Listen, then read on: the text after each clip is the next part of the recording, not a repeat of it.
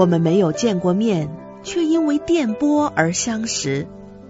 把你的故事告诉我，就多了一个朋友帮你分担。不管在美国的日子是苦是甜，都有我陪着你。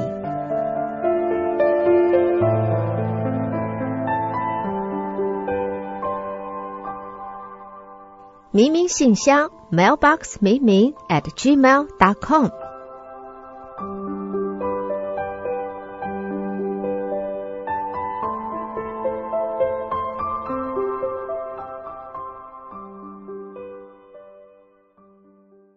众朋友，大家好，欢迎来到今天的明明信箱节目，我是主持人明明。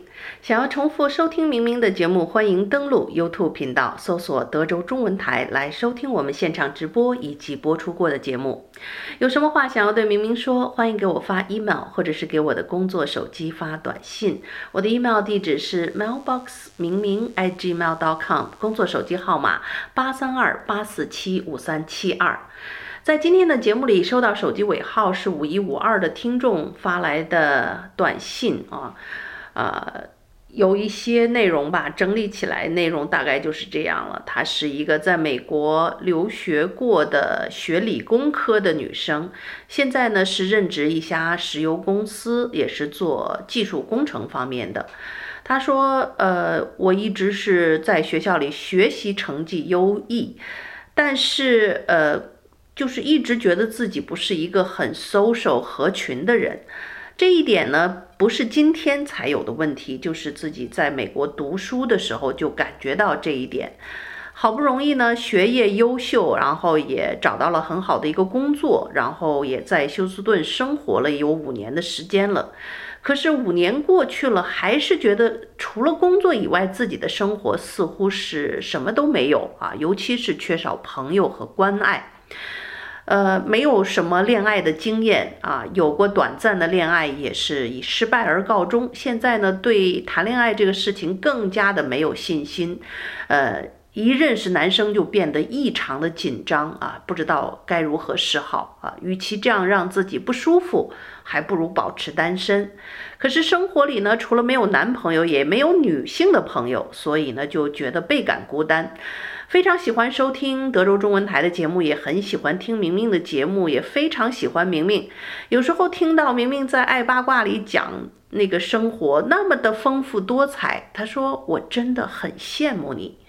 呃，明明姐有什么办法能够让我变得啊、呃、外向一些，或者是有更多的朋友？在这些方面，您看上去有很多的经验啊，能不能够呃？和我分享一下啊，好好的教教我，我真的是希望打破这种孤独的生活的现状。好的，五一五二，非常非常感谢你的信任啊！都听我们节目这么长时间了，这么久才忍不住发信息给我，所以，呃，我们虽然是第一次打交道，可是，在时间点上看来，我们已经是认识很多年的朋友了啊！呃，非常非常感谢你，也非常支持你，终于打破了这样的一个自己一直想发又不敢发的这样的一个过程。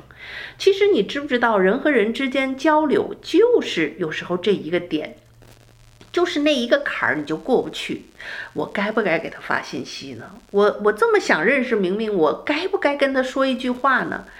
就是这个该与不该之间，你的这种纠结。很有可能就造就了一个完全不同的结果。你看啊，这个勇敢发出来了，我也给你回复了。我们还可以在节目里聊一聊天，呃，你也会得偿所愿啊。明明所有的想法会跟你交流，生活里交朋友又何尝不是如此呢？也就是说，我们总要给别人伸过去一个橄榄枝，对方才能够接受到。尤其是美国这样的社会啊，它是一个非常。包容的一个环境，同时也非常尊重个人的隐私。就是说，女性我们不能随便问人家的年龄，然后人家没有主动要求你，或者是邀请你，你也不能过于去 bother them，去去进入人家的生活，这都是不礼貌的。所以，在美国的这种社会，你要想有一个人群的交往，尤其是你在这种美国的公司里打工的话，我相信你周围大部分的人应该都是啊美国人或者。是其他族裔的人，也就是说和这个非美国裔的人在一起交往和生活，那就是更加的遵循这样的一个一个这个交往的方式，就是说你不主动的伸出橄榄枝，别人会认为呢。你就需要一个个人的 private，你个人的一个隐私，你不希望别人打扰你，所以这个橄榄枝伸出去是很重要的。所以因此呢，希望你能够记得，如果你想打破破现在的这种啊生活的孤独感，没有朋友，一定要先主动出击，这才是你找到朋友的好方法。这种坐井观天、守株待兔，等着别人来找你，等等着别人来来找你玩儿。那好的都剩不下了，你知道吗？找男朋友、找女朋友都是一样的。这个是特别抢手的人，他自然有他的优势和优点。比如说男性，啊，我们这个单身女性都想追的男生，大概都有几个共同的特点：高富帅呀，或者是特别幽默呀，或者是这个人特别特别的 nice 啊，又很会哄女生开心呐。总之呢，就是有很多的这个特点是类似的，所以他就会得到大部分女士的一个芳心。而这样的男生，他是一个抢手货，你不去抢，那他就被别人抢走了。所以在男朋友方面是这样，女朋友这方面也同样如此。你会发现生活里这些特别受人欢迎的女性朋友。又漂亮，做人又好，又会给别人带来温暖啊！我就大言不惭地说一下，比比如说明明我，我就有很多很多的朋友，然后还有很多新的朋友，他们加入，非常想啊邀请我做他们生命当中的好朋友。可是真的，就当我也是。早前也不是这么受欢迎的。当我随着我做的节目啊，还有我自己的年龄的成长、个性和阅历，我越发的豁达，越发的对别人的这种关爱和温暖，像一个有能量的一个小太阳一样。啊，我的朋友都可以感受得到这份温暖，自然就会更加的受欢迎。啊，年龄越长，我做人方面也会越来越好，也会非常的大方，就不会跟朋友计较啊等等。就这方面的一些东西，慢慢生活当中的人，尤其是你在一个地方生活久了以后，大家对你都有多少一些了解，你的个性啊、人品啊怎么怎么样，那你可能会有更多的人来要跟你做朋友，可是。我目前要面临的是，我要筛选我的朋友，我的时间不够，我还有那么多的兴趣爱好，我甚至还是特别需要独处的一个人，我甚至需要一一点自己的时间。如果我一一个星期七天二十四小时，呃，除了睡觉的时间都要跟人打交道，实际上对我自己来讲也不是一个很舒适的生活方式。所以有时候我还要刻意的去保留一些宝贵的个人时间。那咱们两个大概是一个正相反的一个状态，我就想说呢，你完全不用特别的去羡慕别人，因为你知道，像我们这种个性开朗的人，我个人早年啊，大概是初中以前是个非常内向的人，你都无法想象，一天不讲一句话，啊，就闷头看书画画，是这种个性的人。暑假的时候，我父亲甚至都担心我，这孩子怎么一个星期都不离开家门呢？在家里画画看书，完全不出门。而且那个小的时候也没有什么电话呀、手机呀、什么发短信这些都没有，我就可以活在自己的世界里，我就可以在家里暑假待一个星期都不出门。后来到我父亲担心我太阳也不晒也不出门，这孩子就赶我出去，就要给我一袋垃圾，每天的任务就是明明去倒垃圾。啊，这样我会拎着这个垃圾从我们家走出去。那个大的垃圾桶是在我们楼的侧面，等于我能从单元口噔噔噔噔走到楼的侧面，丢完垃圾再走回来。这大概是我一天就是唯一会出门的时候，就我父亲想办法让我出门，就这个样子。所以你想，一个个性人的个性，我觉得是会改变的。那随着我进入高中之后，在学校开始。被老师选中，因为我文笔非常好。你看那个时候天天闷头读书还是有用的，书闲书读了很多，所以我的作文一直非常好。所以到了高高中的时候，因为我的文笔好，就被学校校领导拎去去当校广播站的主持人去了。从此以后就变成个学学校里的小名人，然后就变成学校里的主持人。所有的活动，我是要站在那个麦克风后面报幕的。我后来就是就是中学，就就是初中、高中都在一块儿的一个学校，上千人的学学生，我要最后文艺汇演要站在台上，站在上千人面前去主持节目。这是一个从一个完全不出门不讲话的人变成这个。这个能够在千人面前去主持节目的一个一个天翻覆地的变化，所以对我来讲，我就曾经经历过这一点，那我也可以把这样的一个经验分享给你，就是说，实际上，如果你真的想改变，这种专业的训练是会改变一个人的。尽管到今天为止，我也承认我的个性是有一半内向，一半外向。大家见到我的都是外向的这一面，特别具有热情，能够感染别人，甚至有人说我很具有煽动性，那是我外在的。那我内在的那一部分，我觉得小的时候那个非常有一些内向、喜欢独处的那个我，一直也还都在，只不过呢，它会在我整个的这个。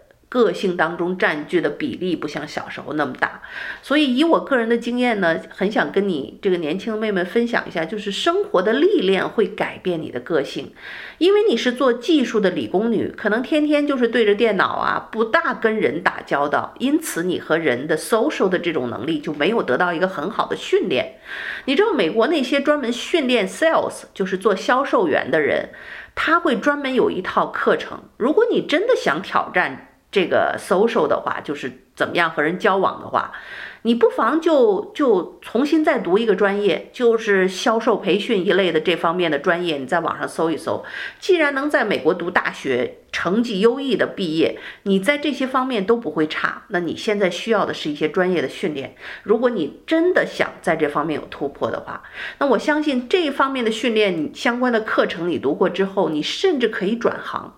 在你的这个公司，你也不一定非要做技术的岗位，你可以主动的要求领导说，我是不是可以转战站到咱们公司的销售部门或者是公关部门？你真想挑战自己，你完全可以试。当然，你不要现在不会游泳，一下子就跳到水里玩命去，这一点我也不赞成，就是循序渐进。呃，那么在这个。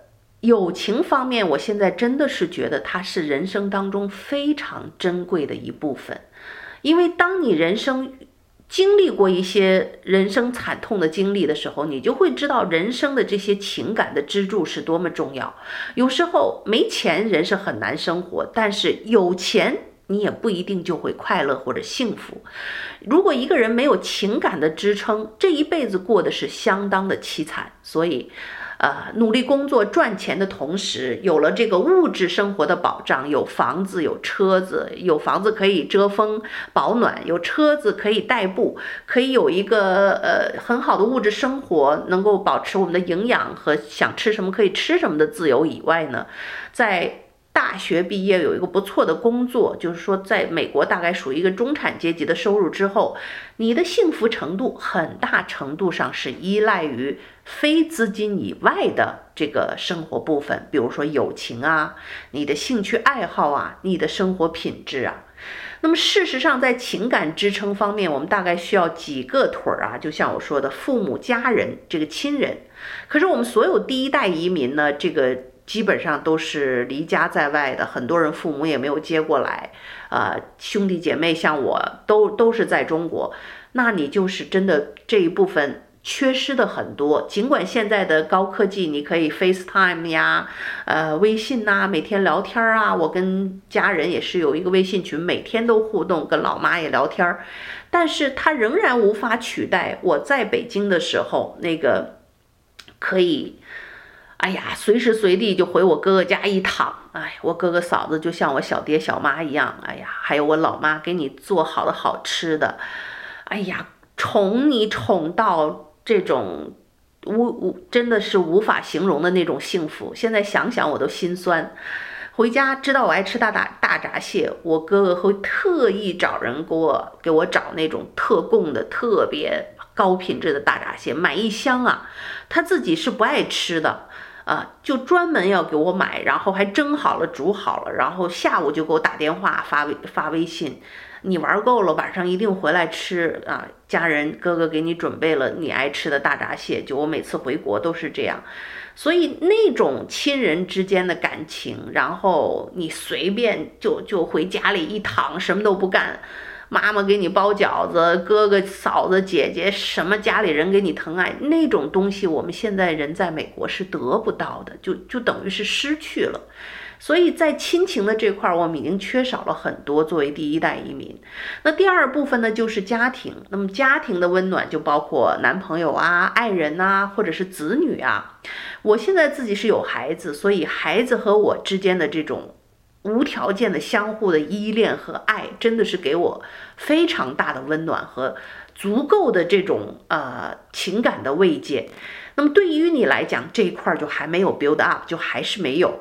所以男朋友这个事情还是要找，如除非你是很 enjoy、很享受单身的生活，如果不是的话，真的就就放开眼啊！这么大的森林，这么好的年龄啊，大学毕业什么刚五年。年纪轻轻的，为什么要浪费你的大好青春啊？啊，不要浪费。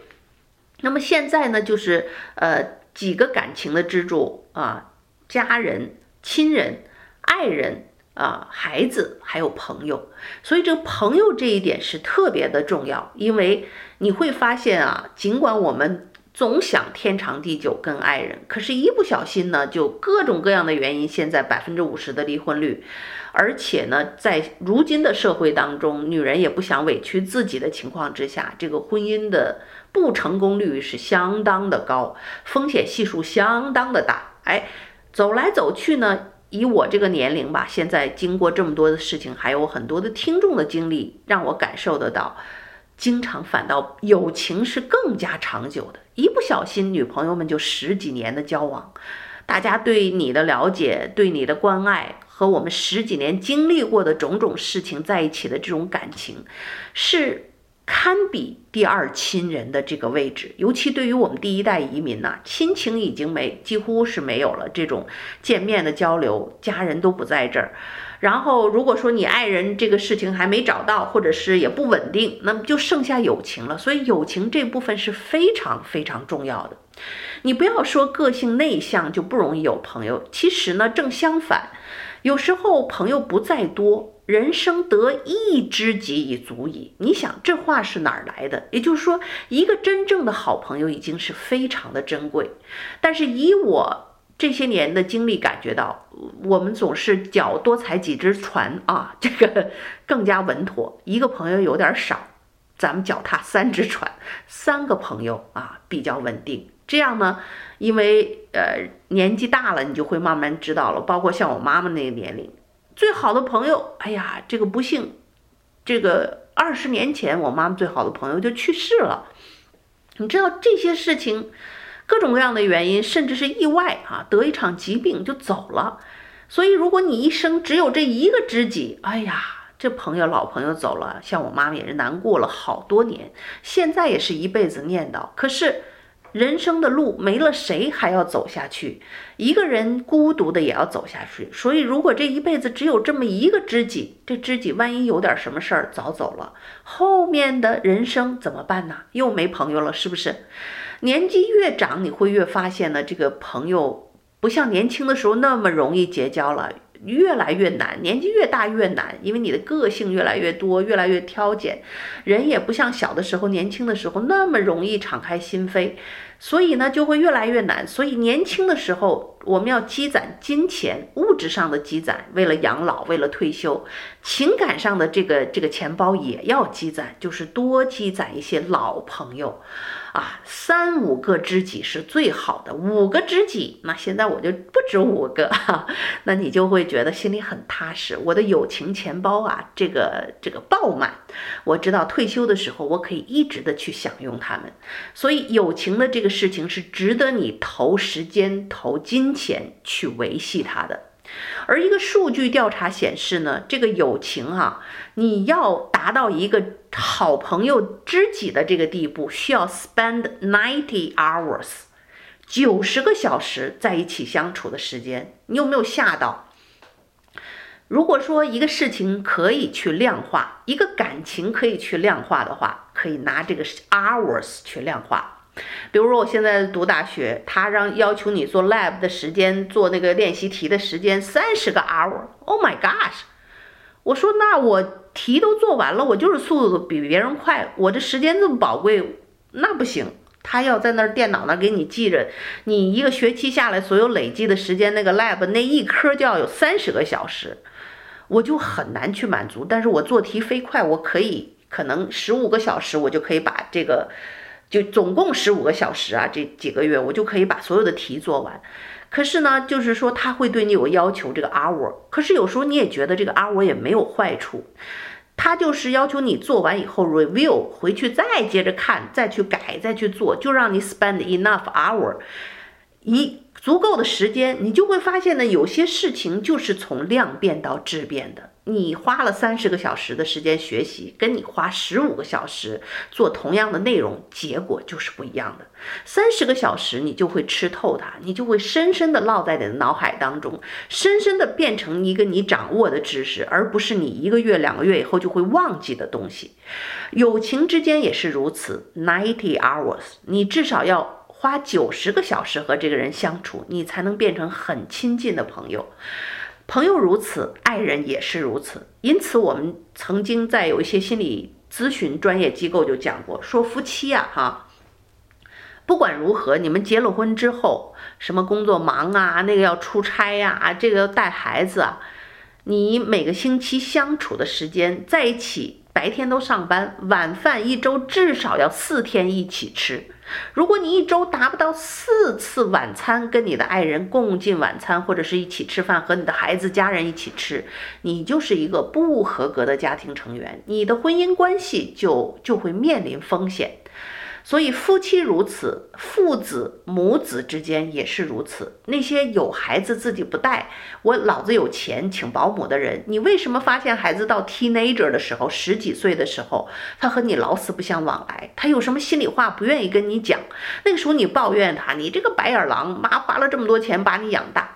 可是你有没有想过，你到底花了多少时间陪伴你的孩子？有没有每天帮他洗澡，每天读书，每天问他你今天在学校过得怎么样？有没有督促他作业？看到他在在哪一科上，他到底是遇到了困难？你有没有了解他？